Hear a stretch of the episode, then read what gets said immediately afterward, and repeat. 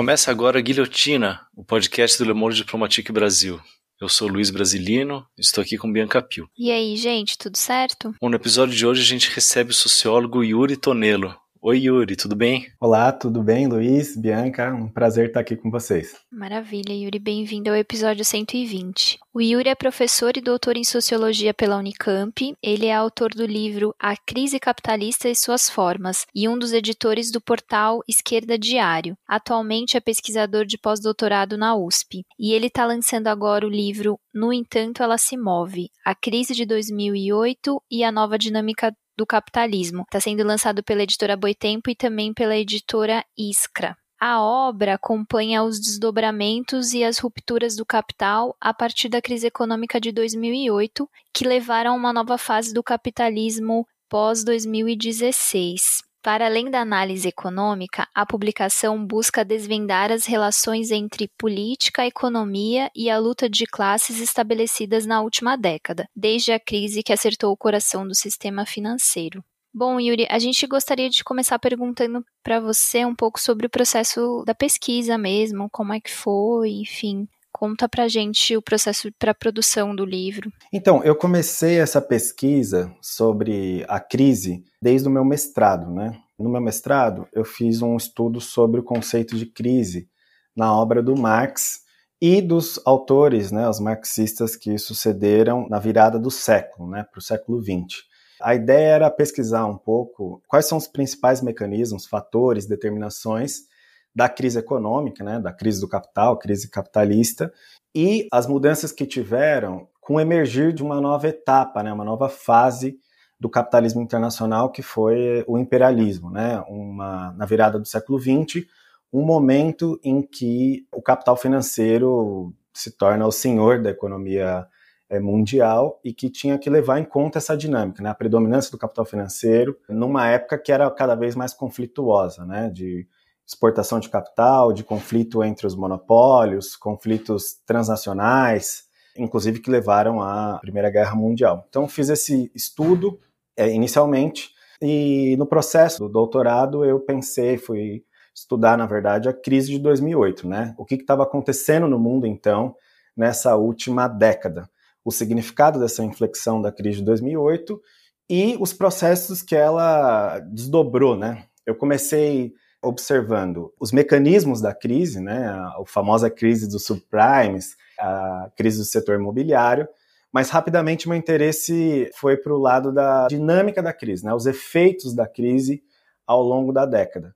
Então aí eu, eu me voltei um pouco para a questão geopolítica, política, para os conflitos, para as mudanças ideológicas. Em suma, o significado dessa grande inflexão que a crise de 2008 colocou para a dinâmica internacional do capitalismo. Foi mais ou menos esse o processo da minha pesquisa. É, Yuri, e aí te pedir, se possível, você explicar um pouco rapidamente aí quais foram as causas né, dessa crise de 2008 que você aponta, mas mais do que isso, explicar por que, que entender essas causas é importante para a compreensão das mudanças que, né, que vieram daí em diante, que você falou dos, né, da dinâmica, dos efeitos da crise.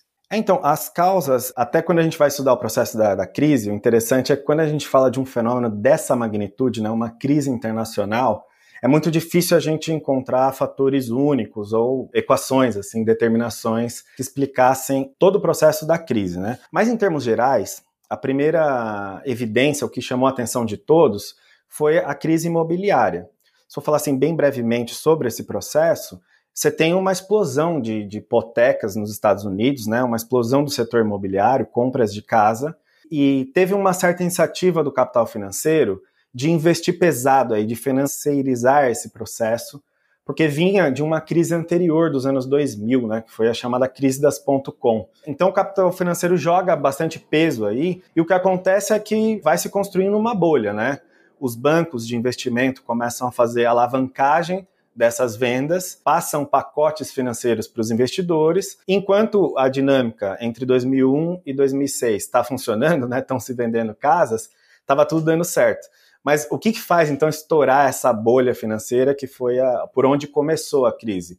É que a inadimplência foi se colocando, né? Esse mercado não tinha uma expansão infinita. As pessoas começaram a comprar casas pagando 30, 40 anos, e chegou um, um momento em que não se podia mais vender casas assim.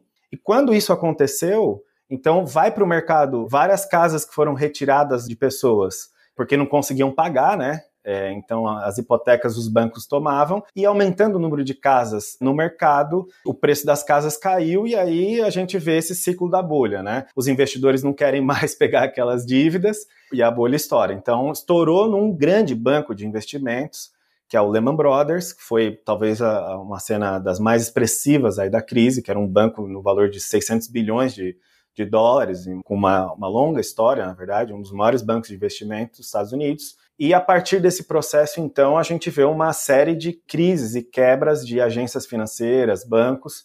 Bom, a crise se espalhou rapidamente, né? E aí acho que o processo que está colocado, então, quando a gente vai pensar a crise, pensar os fatores, as determinações, esse é o mecanismo que está, digamos assim, na superfície, né? Mas ela respondia a uma crise muito maior, que foi se gestando há muitas décadas, no processo do neoliberalismo, né? Então, o neoliberalismo foi uma resposta também do capital financeiro em nível internacional, que parecia dar uma solução paliativa ali naquele momento, né? Que foi Bom, fazer uma reestruturação produtiva, aumentar a financiarização da economia, privatizar, e esses processos neoliberais eles, na verdade, ao contrário de resolver e criar um grande padrão de acumulação duradouro, eles estavam gestando uma crise econômica cada vez maior. Então, quando eu fui estudar esse processo do, da crise do setor imobiliário, rapidamente me fez voltar às três décadas neoliberais que a gente vivenciou a partir dos anos 80. E aí a conclusão que eu tirei é um pouco isso, né? Entender o processo da crise do capital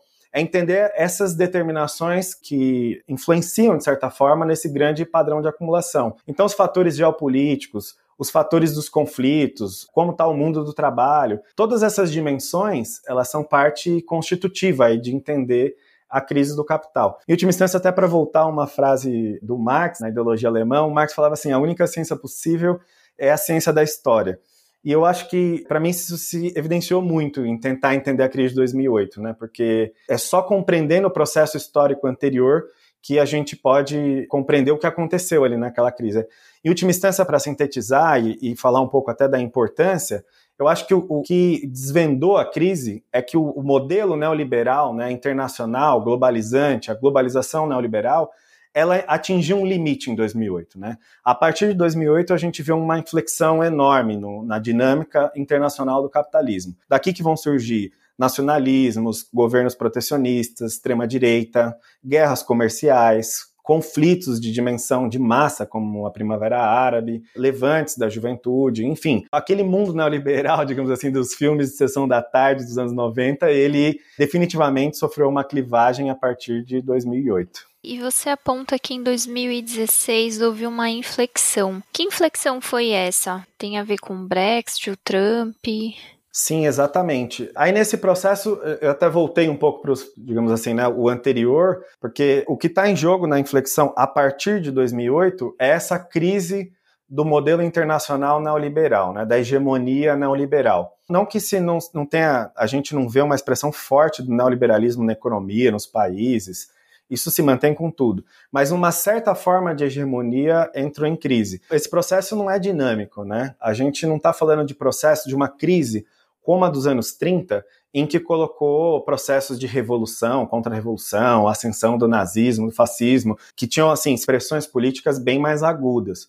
O que a gente está tratando, na verdade, é de uma, uma crise que foi longa a partir de uma grande recessão e que ela vai gerando mudanças né, nesse sentido de crise da globalização neoliberal ao longo dessa década. Então, eu acho que, de certa forma, os processos da crise foram adensando né, essas transformações, e o ano de 2016, para mim, ele é, ele é emblemático, porque é, é, o ano da emergência do governo Trump. Né? É o mundo do, do Brexit, do Trump, da extrema-direita, onde volta o protecionismo, onde o conflito entre os Estados Unidos e a China, né, como um conflito marcante aí do período, ele emerge no cenário internacional. O mundo neoliberal, onde os Estados Unidos faziam aquela hegemonia a partir das organizações internacionais, né, OMS, é, Organização do Comércio, da Saúde, a ONU, OTAN. Foi um mundo que, com o Trump, teve uma virada abrupta, né? Agora, o que é interessante é pensar que o Trump, ele não é um agente isolado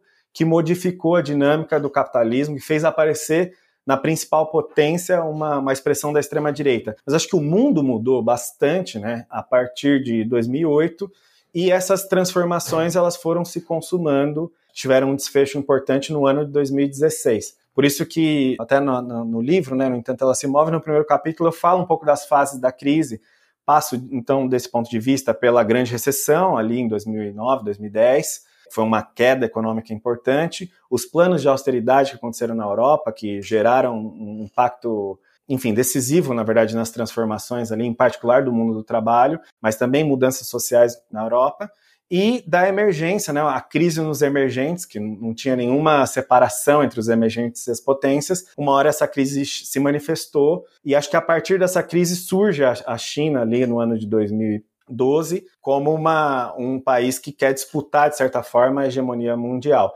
ou com primeiros traços assim de potência é, imperialista. Então, acho que essas transformações foram ocorrendo ao longo desse período, e acho que a emergência do Trump é uma espécie de consumação dessa nova dinâmica do capitalismo em nível internacional. É, no sentido de que não foi um, igual você fala no livro, né, não foi uma tempestade em céu de brigadeiro, uma coisa assim, né, Yuri? E eu queria te perguntar isso, quais são as, as características aí, então, né, desse, como diz o título do livro, né, dessa nova dinâmica do, do capitalismo. É, eu acho que isso que eu estava remarcando, né, um pouco dessa, dessa dinâmica da crise, eu acho que dá um pouco o tom desse novo momento, né, porque aí retomando até o estudo que eu fiz no mestrado, uma das ideias era compreender até onde o Marx conseguiu enxergar, né? O Marx fez um grande estudo sobre as formas do capital, então estudou o capital portador de juros, capital de comércio e dinheiro, capital fictício, foi tentando desvendar, mas ele não estava enxergando o peso que ia ter a mudança na força dos bancos, a fusão dos bancos com o setor industrial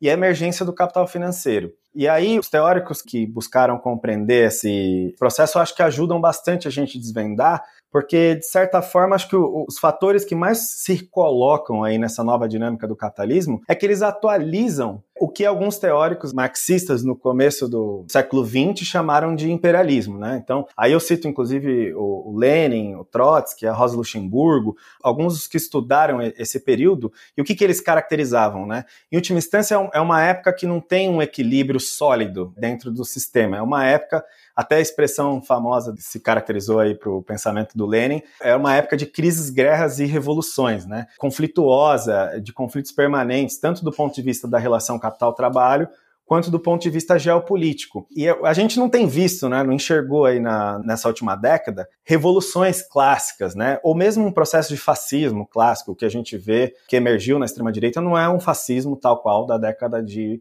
30, né? Mas sim se aprofundou nessa dinâmica internacional esses elementos mais conflituosos. Por isso, quando eu falo governos protecionistas, nacionalismo, extrema-direita, guerras comerciais, levantes da juventude, movimentos sociais nível internacional como a Primavera Feminista, Black Lives Matter, né, identidade negra, movimentos da sexualidade. É um mundo muito mais conflituoso, né, em que a hegemonia do capital financeiro ela se dá de maneira mais conflituosa. E eu acho que é muito importante enxergar esse mundo, porque também, né, acho que a questão que me ficou bastante ao longo do livro é se a gente vê emergências de coisas um pouco mais clássicas, né, como as que eu citei, inclusive embate entre potências, guerras comerciais, esses processos conflituosos, por que não imaginar que a gente pode enxergar saídas também mais clássicas políticas como processos de revolução? Né? Eu acho que, de certa forma, o que eu, que eu sinto é que o mundo está caminhando para um cenário mais conflituoso e mais aberto dos conflitos.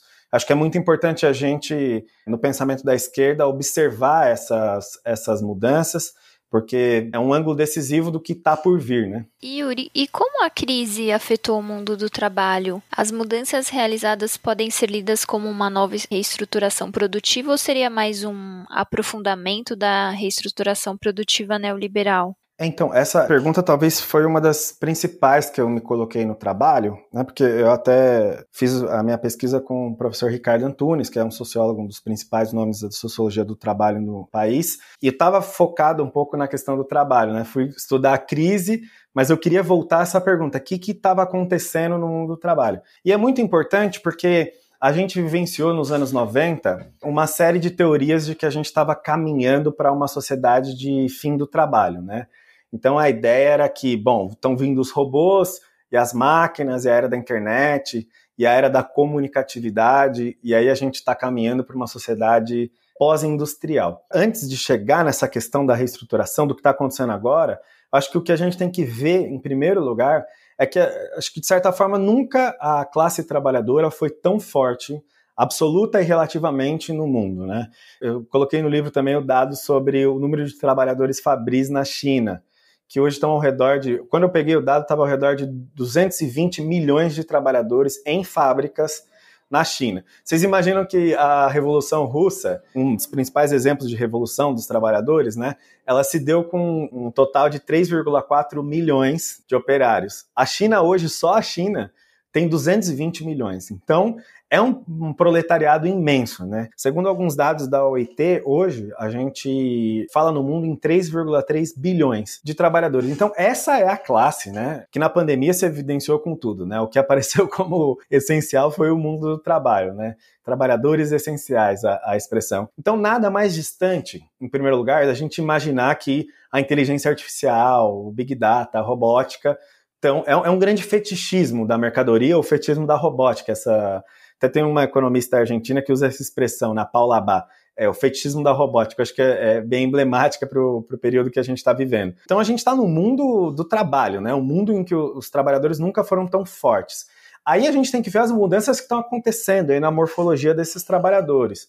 E eu tenho seguido uma ideia que o Ricardo Antunes tem defendido bastante, outros intelectuais agora têm desenvolvido, sobre um novo proletariado de serviços. Né? Então, ao mesmo tempo que a gente vê que existe uma classe trabalhadora imensa no mundo, ao contrário do pensamento sociológico europeu, norte-americano, que às vezes olha uma fábrica isolada na potência e fala: não, agora está robotizada. Não, no sul do mundo em particular, o proletariado é imenso. Mas existe uma transformação na sua forma, né? Então está emergindo um grande proletariado de serviços. E eu acho que é, é decisivo a gente observar isso, porque daqui vai se colocar, né? Essas mudanças que estão acontecendo no mundo do trabalho, elas estão gerando um fenômeno qualitativo, um fenômeno distinto, uma reestruturação produtiva nova, ou a gente está vivenciando ainda, de certa forma, a herança neoliberal. O estudo da crise, para mim, ajudou a compreender, né? Porque ao ver na economia, na geopolítica e na política uma transformação importante da globalização neoliberal para a nova dinâmica que a gente está vivendo,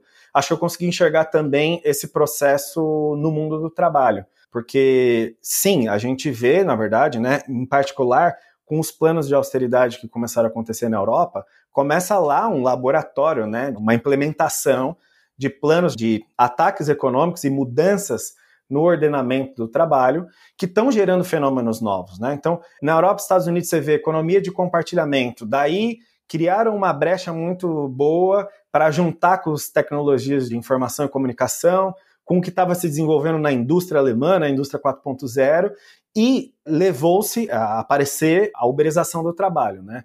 Então, o que está aparecendo? O que está acontecendo, aliás, no mundo do trabalho? Surgindo economias de plataforma, grandes monopólios que rasgam toda a legislação trabalhista nos seus países. E então você não, não paga nem direito a férias, aumenta a jornada dos trabalhadores, não, não tem nenhum direito, né? Não tem vale-refeição, alimentação, não tem nada escondido isso, e eles escondem esse processo atrás dos aplicativos, dos algoritmos e de um discurso de empreendedorismo. Né? Eu acho que esse processo que muitos estão chamando de uberização do trabalho, a Ludmila Abílio, também economista da Unicamp, uma das que desenvolveu essa pesquisa, eu acho que colocam, se a gente olha do ponto de vista internacional, um processo em curso, uma grande transformação em curso na morfologia, inclusive, do trabalho, com o fenômeno da uberização. Mas, inclusive, nesse livro, eu coloco essa questão como uma pergunta, né? Porque não se trata, para mim, de uma reestruturação produtiva consolidada. Porque esse processo de uberização, ele sofre uma série de entraves, né? Você conseguir fazer esse processo em larga escala, como foi a terceirização neoliberal, por exemplo, nas fábricas, nos serviços, no comércio, é um processo difícil e complicado mas o capital financeiro vem tentando aprofundar esse sentido de uberização. Então, acho que é um processo em curso que está sofrendo uma série de resistências. Né? Eu cito duas só para fechar essa, essa ideia. Aqui no Brasil, a gente observou uma forte paralisação dos entregadores no, no ano de 2020, né? A, a, grande greve de 1 de julho, em São Paulo, na Ponte Estaiada, os trabalhadores lá com suas motocicletas, com suas bicicletas, fizeram uma grande paralisação e internacional, né? Teve na Argentina, em outros países da América Latina, que colocava um, um, limite, né? Falava assim, não, essa farsa de que a gente é empreendedor e vai ficar trabalhando para ganhar muito pouco para grandes monopólios não, não dá. Então, estão começando a exigir os, os, seus direitos trabalhistas, porque, afinal de contas, se estão garantindo os lucros, tem que ser garantido os seus, seus direitos também, como trabalhadores assalariados que são. E também a gente vê processos de emergência, de lutas por sindicatos, de trabalhadores uberizados de aplicativo em distintos lugares do mundo, em particular no Alabama, era outro exemplo que eu queria colocar, os trabalhadores nos Estados Unidos fizeram uma luta muito importante pela sindicalização dos trabalhadores da Amazon. No final, eles não conseguiram, né? Porque imagina a pressão que tinha do, dos grandes monopólios, enfim, para aqueles trabalhadores não se sindicalizarem. Mas o que a gente vem sentindo é um certo primeiros lampejos, primeiras expressões desses trabalhadores em não deixar que se generalize esse processo, né? Então, eu acho que a gente vivencia, sim, um processo de reestruturação produtiva, uma reestruturação do mundo do trabalho, mas que encontra muitos limites e esse processo vai ser definido historicamente no, no embate né, entre o capital e o trabalho. Se vai se generalizar a perda dos direitos trabalhistas pelos trabalhadores ou se vai ter um, um, grande processo de resistência que vai reverter né, esse processo de uberização, que é o que eu aposto que deve acontecer, né? Uhum. Aproveitar para deixar aqui como sugestão para os ouvintes que a gente recebeu a Ludmilla Costechiabilho aqui no Guilhotina exatamente há 100 episódios atrás, Yuri. Ah, que bacana. Episódio 20 com a Ludmilla, depois teve o 25 com o Ricardo Antunes também, e o episódio 6 da primeira temporada do Cidade Livre, a nossa série aqui sobre mobilidade, a gente recebeu a Ludmilla junto com o Galo, que é uma das lideranças aí do movimento dos entregadores antifascistas. Fica aí a sugestão. Eu queria te perguntar agora, Yuri, você falou agora no início dessa última tua resposta que nunca a classe trabalhadora foi tão forte. No entanto, os setores organizados né, da classe acabaram que até o momento, né, você até encerrou a questão colocando esse questionamento, mas até o momento eles não conseguiram é, interromper esse processo que você foi descrevendo, né? Por que, que você acha que isso aconteceu? Eu acho que nesse, nesse momento a gente vivencia, né? Aí é uma, uma questão política que é importante também para a gente ver dessa clivagem, que eu acho que a, a, em nível internacional as organizações dos trabalhadores, os, os partidos, muitos sofreram a influência de anos e anos, né, do período neoliberal, sem processos de revolução, sem grandes transformações, e isso gerou um certo descrença e ceticismo em muitas organizações, né? E eu acho que a gente tem que enfrentar essa situação e começam a ter exemplos, né? Acho que o segredo aí é a gente se apoiar nas lutas que estão acontecendo e buscar respostas que não, não, não se contentem com a antiga dinâmica, né, com, a, digamos assim, a miséria do possível que o neoliberalismo, durante anos e anos, bombardeou como possibilidade. Né? O neoliberalismo bombardeou que tinha acabado a classe trabalhadora, que tinha acabado perspectivas de emancipação, que não eram mais possíveis revoluções. Enfim, parecia que o mundo neoliberal seria o, grande mundo para sempre. A expressão famosa é a do Fukuyama, né? do fim da história, porque atingimos o fim com esse capitalismo. Então, acho que essa, essa pressão ideológica neoliberal atingiu muitas organizações. Mas eu queria chamar a atenção, para dar um, um outro exemplo num outro país, que acho que foi um dos mais expressivos das lutas, para o caso francês, que eu acho que ele é muito interessante para a gente observar. Porque acho que a gente tem que ver também o que está surgindo no movimento operário, né, e as possibilidades de, de luta. Porque no caso francês, agora a gente, no próximo ano, vamos ter eleições presidenciais, né, então vai se colocar o conflito com tudo, né, Macron, Marine Le Pen, e a gente tem na França, e teve até uma expressão eleitoral de uma esquerda moderada, né? com um candidato de uma organização, a França Submissa, o Jean Mélenchon. Essa perspectiva política que o Mélenchon representa, ela apareceu no contexto europeu, de certa forma, né? com Siriza, com Podemos, com o Jeremy Corbyn na Inglaterra. Enfim, teve tentativas de engendros de uma esquerda que não, não, não se apresentava como radical, né? apresentava como mais moderada, mas que ela foi engolida rapidamente pela crise. Né? O Siriza é um caso emblemático, porque entrou no governo e, e acabou rapidamente, tinha toda uma certa mística assim, de uma nova esquerda, mas foi engolida. E está sendo engolida por quê? Porque parece que a extrema-direita percebeu que está tá em jogo, né? Com uma crise econômica de tal dimensão, uma desigualdade social enorme, um mundo que aumenta cada vez mais a fome, a pobreza, contradições na natureza, enfim, muitas contradições desse próprio modo de produção capitalista. Eu acho que se a esquerda não coloca uma, uma solução, uma alternativa mais radical, vai ser difícil de dialogar com essas novas gerações. E eu citava o caso francês porque lá apareceu agora um novo movimento operário que tem muita influência de trabalhadores imigrantes, né? muitos trabalhadores imigrantes agora que está mudando um pouco. É um outro fator decisivo da crise, né? A questão da imigração e como a classe trabalhadora vem se transformando em nível internacional. Teve muitos processos de luta no, na, na, França e apareceu uma figura expressiva do movimento operário lá, o Anassi Kazib, que é um trabalhador ferroviário que tem aparecido, bom, tá nos jornais, está fazendo muitos debates, porque encampou, de certa forma, né, uma expressão dessa nova classe trabalhadora com perfil imigrante, que é muito precarizada. Nos países, nas grandes potências, você tem uma classe muito precarizada, ou que está nas banlieues, nas periferias, como no caso francês. E eu acho que é interessante a gente observar, estou trazendo esse exemplo, porque no caso do Anas, até é, é, se colocou agora, se postulou como candidato presidencial. É, e é um, é um operário, é um trabalhador que mantém as ideias radicais, né, anticapitalistas, socialistas, e que está buscando dar uma resposta, acho que está se conectando com esse setor novo do mundo do trabalho, porque está mantendo as suas principais ideias, né? Inclusive, foi parte de um, uma das organizações agora que teve um pouco, está tendo um pouco essa, essa discussão agora, é o NPA, supostamente uma organização que estaria com um projeto mais à esquerda, mas está dividido, o NPO está numa grande crise, porque um setor quer seguir um pouco esse modelo, né, Melanchon, e um outro setor que o Anassi representa quer buscar uma saída junto com os trabalhadores, uma saída de independência de classe. Eu acho que observar o que já está acontecendo no mundo, essas transformações, surgir trabalhadores desse tipo ferroviários com um discurso radical, né, ligados à questão da imigração, eu acho que é uma coisa muito interessante, porque no mundo que a gente está balizando um pouco esse sentido, a expressão política, é uma direita, uma extrema-direita que radicaliza no seu discurso, né, que fala as coisas como, como acha que tem que ser, e a esquerda é um pouco moderada. Então, acho que perceber isso acho que é importante. E aí, para ir diretamente à questão e, e fechar, eu acho que muitos sindicatos, muitas organizações acho que não leram esse momento, né? Eu acho que a dificuldade de, de ler esse momento, de perceber a transformação que está acontecendo é, no capitalismo em nível internacional e de como existem novas formas de pensar e sentir, né? Formas, pensamentos mais radicais, enfim, possibilidades de outras ideias. Eu acho que está fazendo que as organizações não se, consigam se conectar com o mundo do trabalho que está surgindo, com essa nova juventude que está surgindo, e eu acho que isso tem sido um, entrave importante para as lutas que estão em curso. Bom, no mundo pós-2008 foi muito pontuado por inúmeras revoltas e insurreições, todas com um forte caráter de massa mas ao mesmo tempo muito heterogêneas e desorganizadas. Qual a leitura que você faz desses processos, Yuri?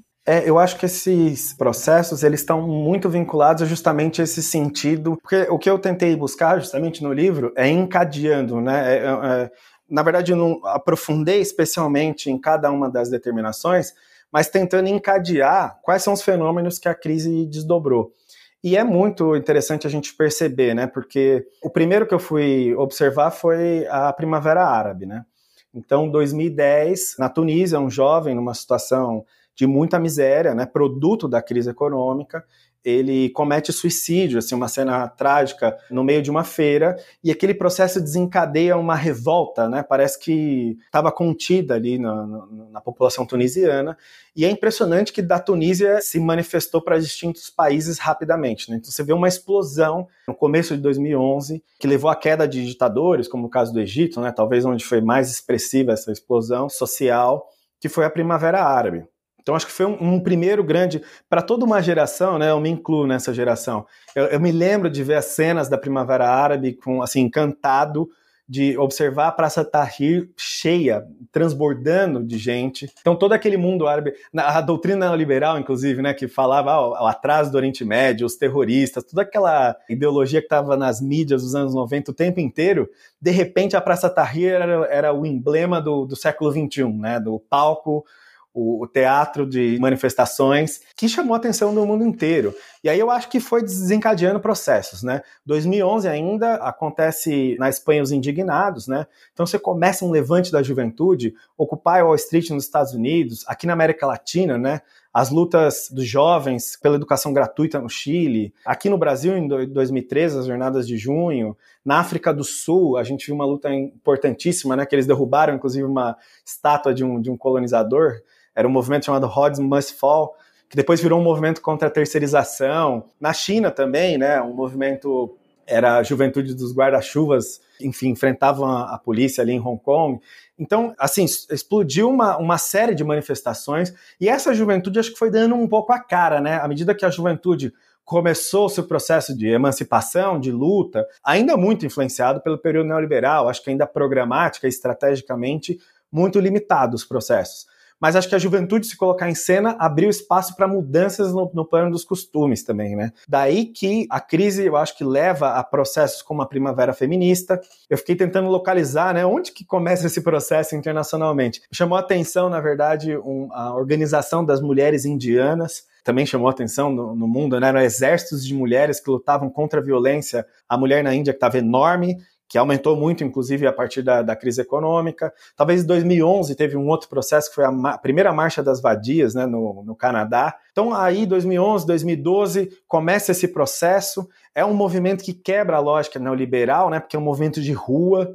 Os 8 de março estava conversando com a Diana, do podcast Feminismo Marxismo, ela colocando um pouco essa ideia, né? Os, os 8 de março parece que estão mais ofensivos, né? Estão mais com mais energia do que os primeiros de maio agora, porque as mulheres estão nas ruas, tomando as ruas. É um processo é, é, impressionante e quebra a lógica né, institucional. Talvez uma das últimas grandes lutas aí foi a, a conquista da legalização do aborto na Argentina, né, a, a Maré Verde. Então, um processo é, muito interessante e também de identidade negra e LGBT. Né? Eu me lembro de ler uma autora norte-americana chamada Kianga Taylor, que ela comenta o Black Lives Matter e ela chama atenção para uma coisa que, nossa, me, me deu uma uma luz assim quando eu li, que o Black Lives Matter, ela falou assim: quem vocês acham que foram os primeiros a sofrerem as consequências e perder as casas durante a crise dos subprimes? E é muito interessante que era a população negra norte-americana, né?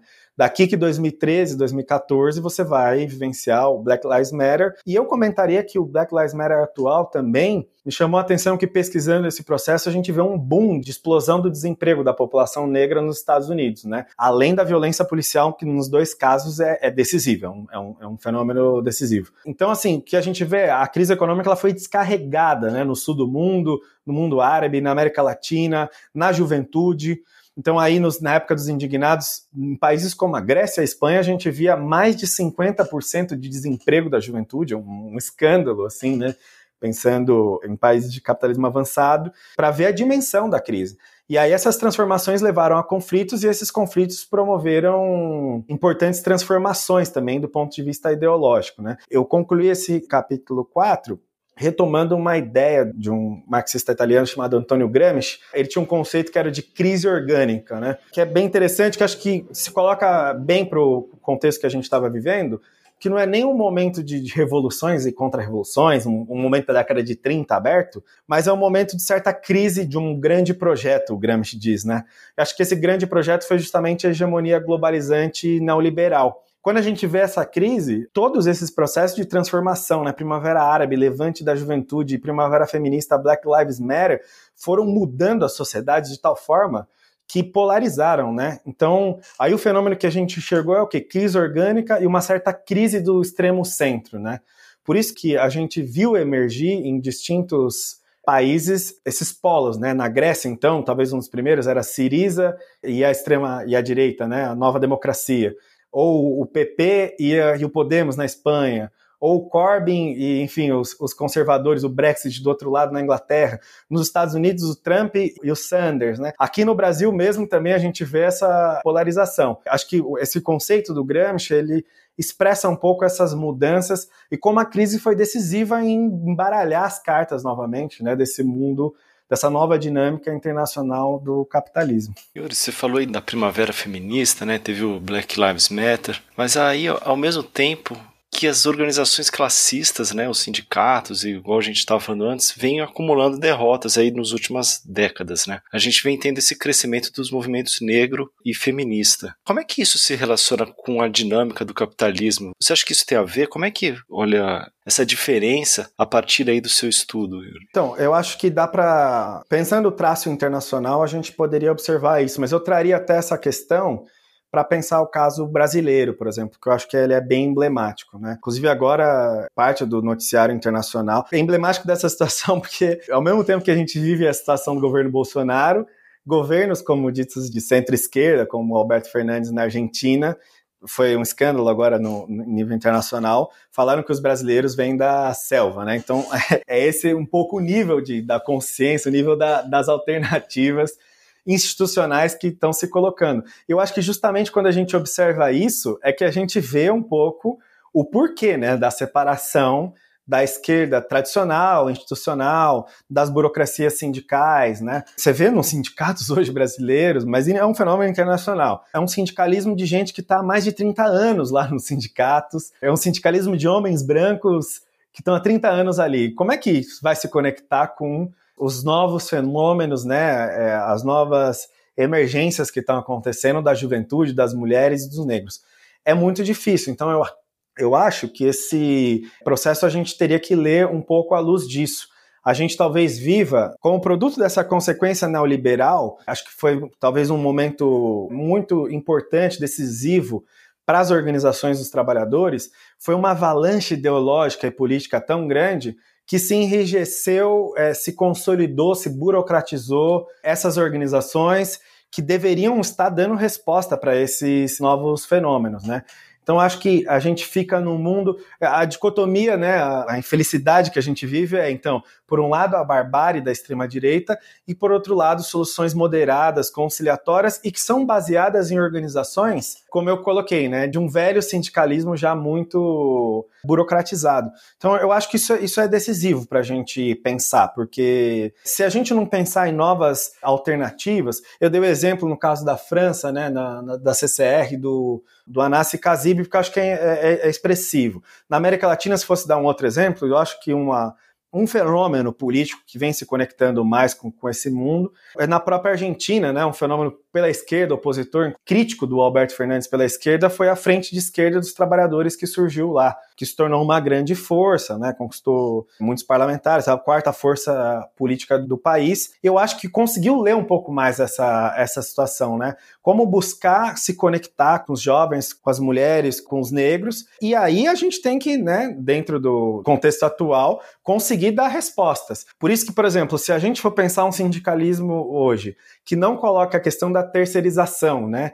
Que não olhe para. Você olha para o Brasil hoje, a maior categoria que tem é das empregadas domésticas, são 6 milhões de empregadas. Se os sindicatos não dão resposta para essa população, para as mulheres negras, eles não podem fazer jus a ser instrumentos né, da luta dos trabalhadores. Então, acho que pensar um programa, levantar, por exemplo, a efetivação das trabalhadoras terceirizadas com direitos, é buscar dar resposta né, mais profunda para a massa da população, os sindicatos deviam lutar para garantir todos os direitos dos trabalhadores uberizados, né? não aceitar que aconteça essa divisão entre efetivos, terceirizados, uberizados. Eu acho que são questões que se colocam aí um pouco na ordem do dia, né, como parte das tarefas das organizações, dos partidos da esquerda, para a gente buscar se conectar e dar uma resposta diferente da que vem ocorrendo hoje. Né? Yuri, eu queria te perguntar sobre, sobre essa ascensão da extrema-direita, né, que você já, já mencionou algumas vezes, mas eu acho que seria interessante fazer uma pergunta específica sobre isso, sobre como que essa nova dinâmica né, do capitalismo que você expõe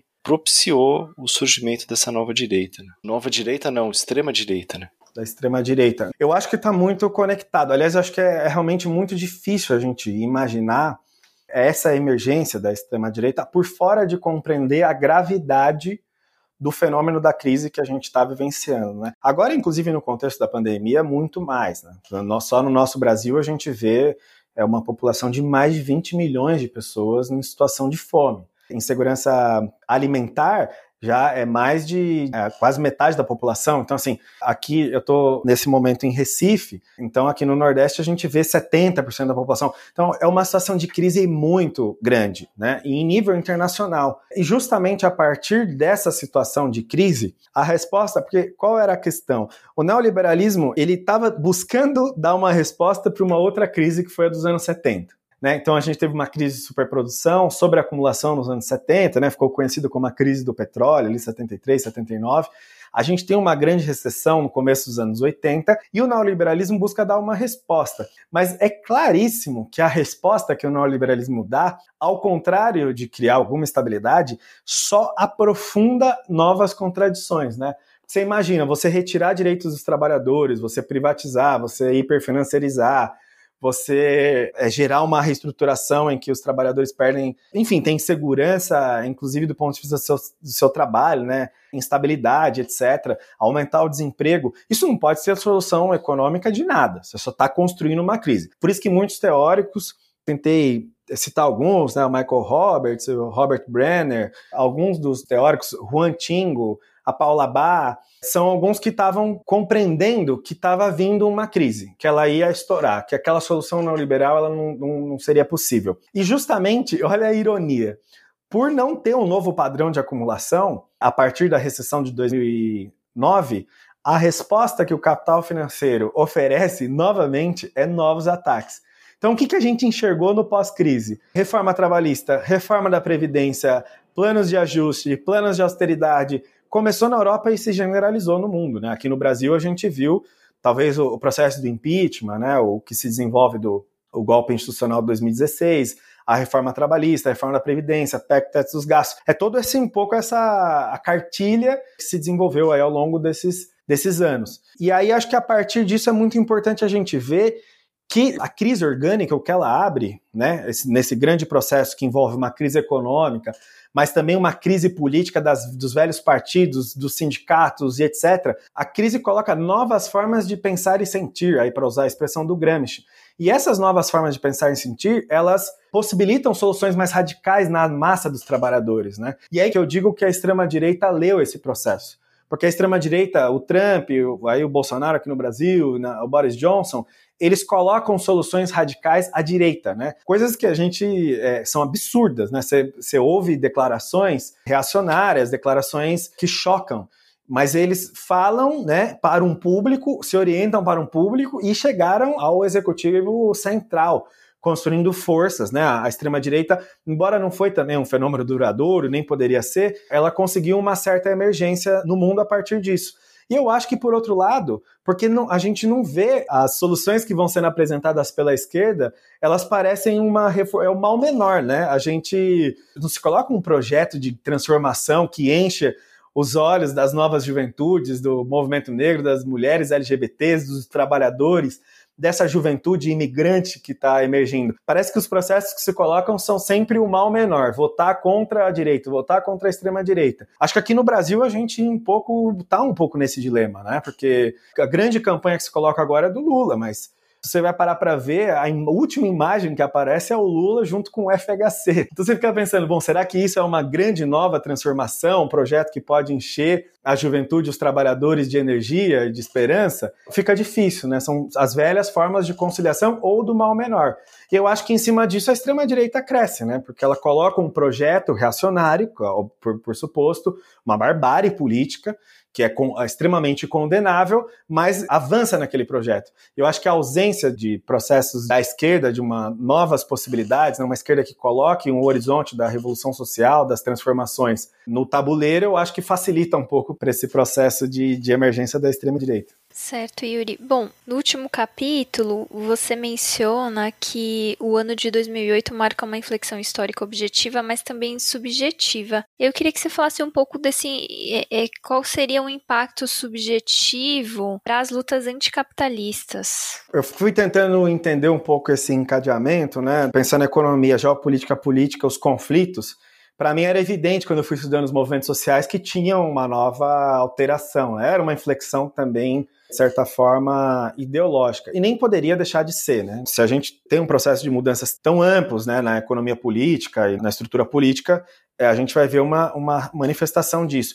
Eu acho que esses processos, eles recolocaram. A primeira coisa que acho que a crise colocou foi essa, essa ideia de crise do capitalismo, né? A gente vê manifestações disso na economia, tem aparecido muito questionamentos no meio ambiente, né? Novas gerações, é um pouco se colocando. Mas eu me lembro, para mim, foi muito marcante em 2008, quando eu entrei na faculdade, né, um pouco antes da crise, se falava muito nessa ideia, né, do mundo pós-verdade, pós-informacional, pós-industrial, pós-classe trabalhadora e que não tinha mais nenhuma possibilidade de transformação. E, para minha surpresa, um belo dia eu abri o, o, Estadão e tinha lá uma matéria que era a crise do capitalismo, a crise econômica. Aquilo era uma, uma janela de ar, né? Era uma. Assim, nossa, o mundo pode se transformar, essas mudanças podem acontecer. Eu acho que toda uma geração sentiu isso, seja do ponto de vista econômico, seja do ponto de vista político, das mudanças que foram acontecendo, seja do ponto de vista desses novos movimentos sociais, né? Então, do feminismo, por exemplo, foi um fenômeno que ganhou setores de massa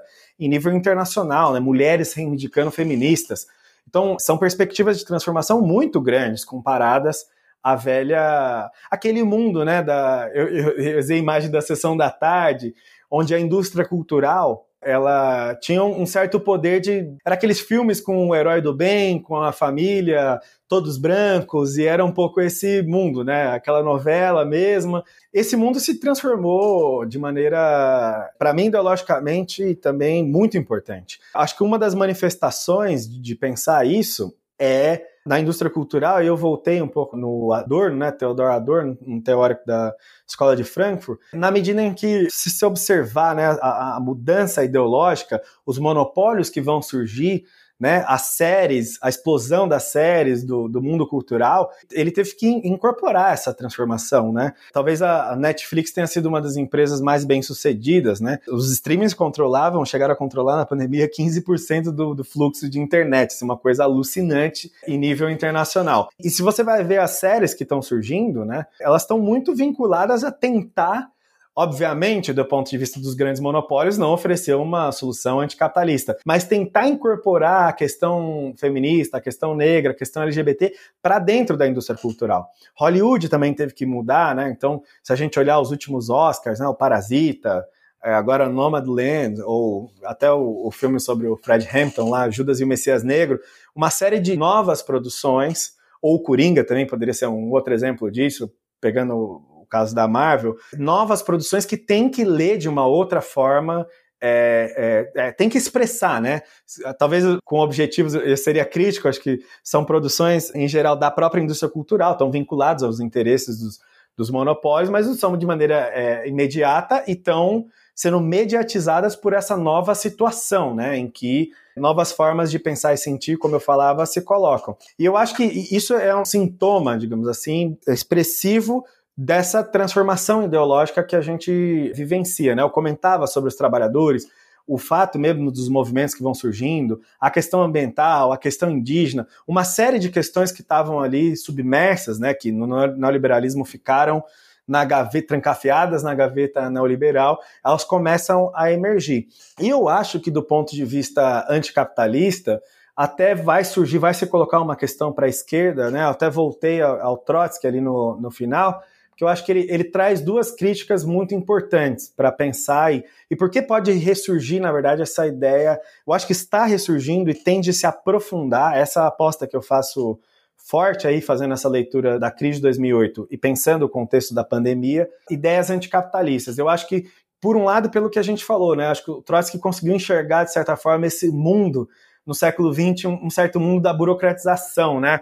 Muitos sindicatos, organizações vão se conformando castas que vão se afastando cada vez mais do movimento de massa, dos movimentos dos trabalhadores, dos movimentos sociais. Ele acho que entendeu isso de maneira profunda e buscou dar respostas, né, para que se possa emergir uma alternativa de massas, né, com auto-organizada por baixo dos trabalhadores, dos novos setores, desse novo proletariado, que, que, seja uma nova alternativa cheia de energia. Mas eu acho que ele também coloca uma questão que eu, eu, eu julgo ser muito importante, em particular aqui no Brasil, porque ele conseguiu dar uma resposta para uma questão decisiva. Aliás, eu acho que ele ajuda muito, né? A gente tem que retomar o Trotsky com tudo, Porque a, a gente está num mundo em que falar a palavra comunismo, e o Bolsonaro percebeu isso, a extrema-direita percebeu muito bem, falar a palavra comunismo é, parece que você está falando de uma atrocidade, né? O neoliberalismo conseguiu impregnar essa palavra com tudo, com autoritarismo, com perseguição, com violência, com mortes, enfim. E eu acho que o Trotsky ofereceu uma perspectiva que faz um balanço das experiências que aconteceram, né? Em particular na União Soviética, onde teve a grande Revolução Russa, mas que desencadeou um, todo uma, um retrocesso enorme que foi o stalinismo. Então, acho que ele percebe isso, ele desenvolve uma grande teoria para que a gente consiga colocar as ideias né, da emancipação, as ideias que o Marx defendeu, que tantos defenderam, para as novas gerações, né, entendendo o novo momento e percebendo as mudanças do, do século XXI. Por isso que ele vai fazer uma crítica incisiva. Né? Bom, processos de Moscou, processos que perseguiram é, a vanguarda dos lutadores na União Soviética, como foi o stalinismo, perseguiram artistas, né?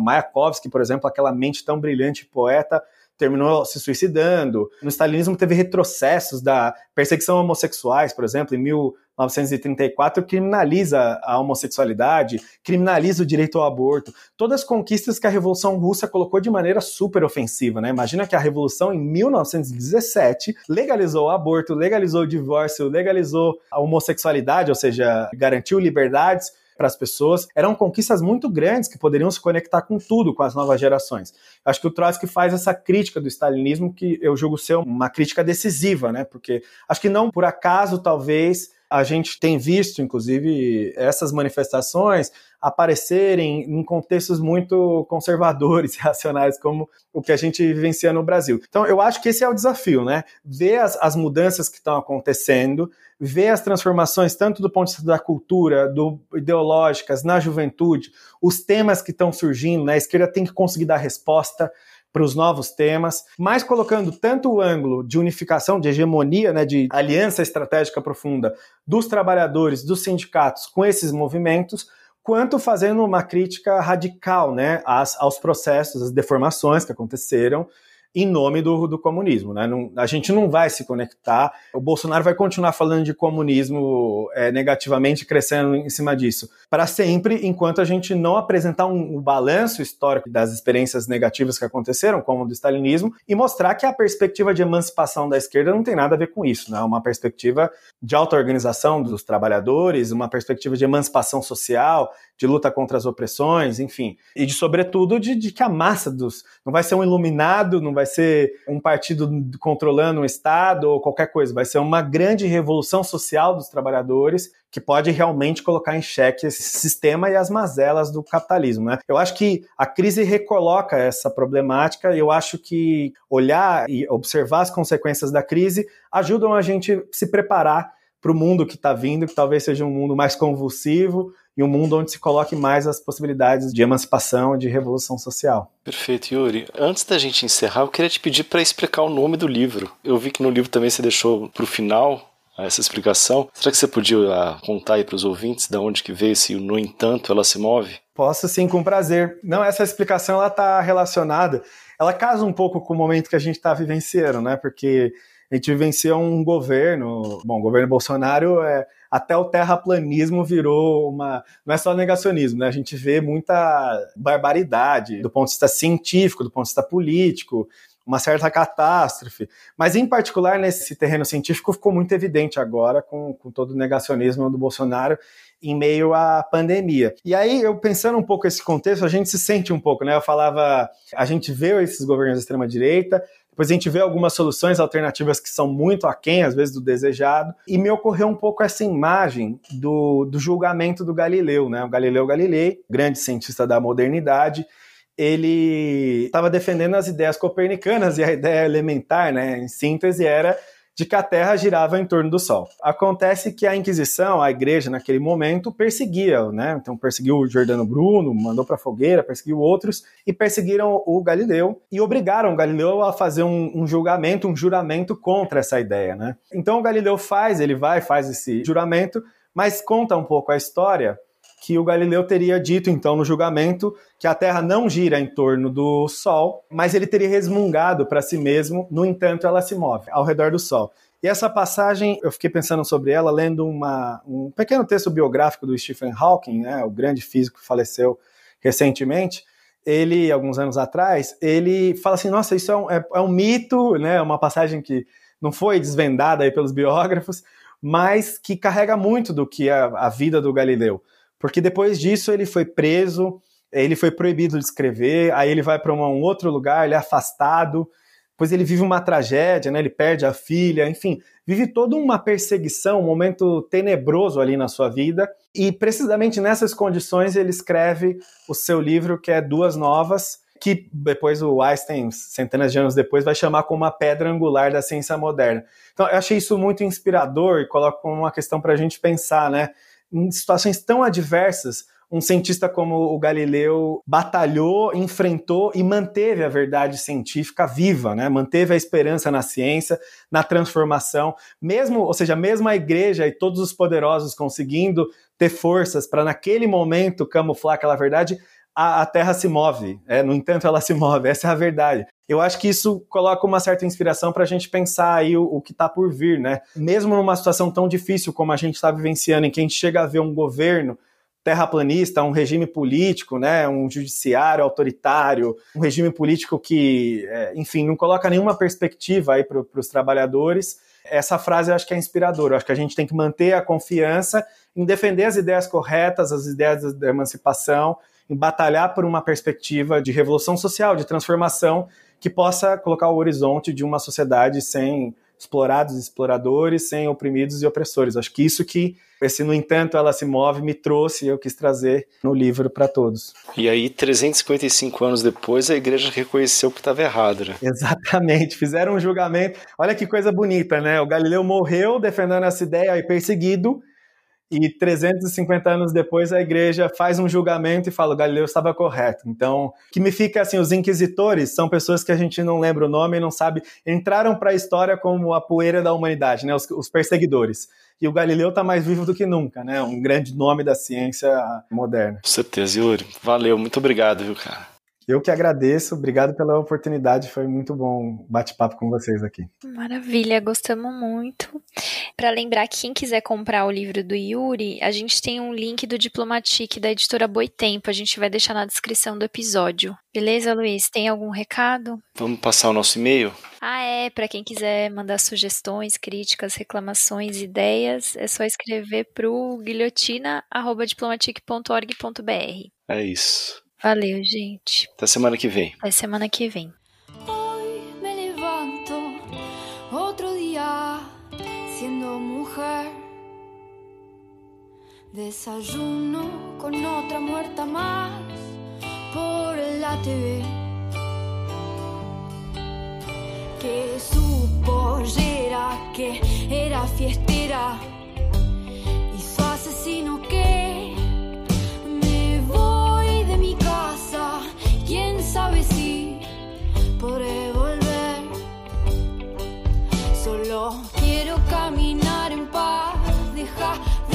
de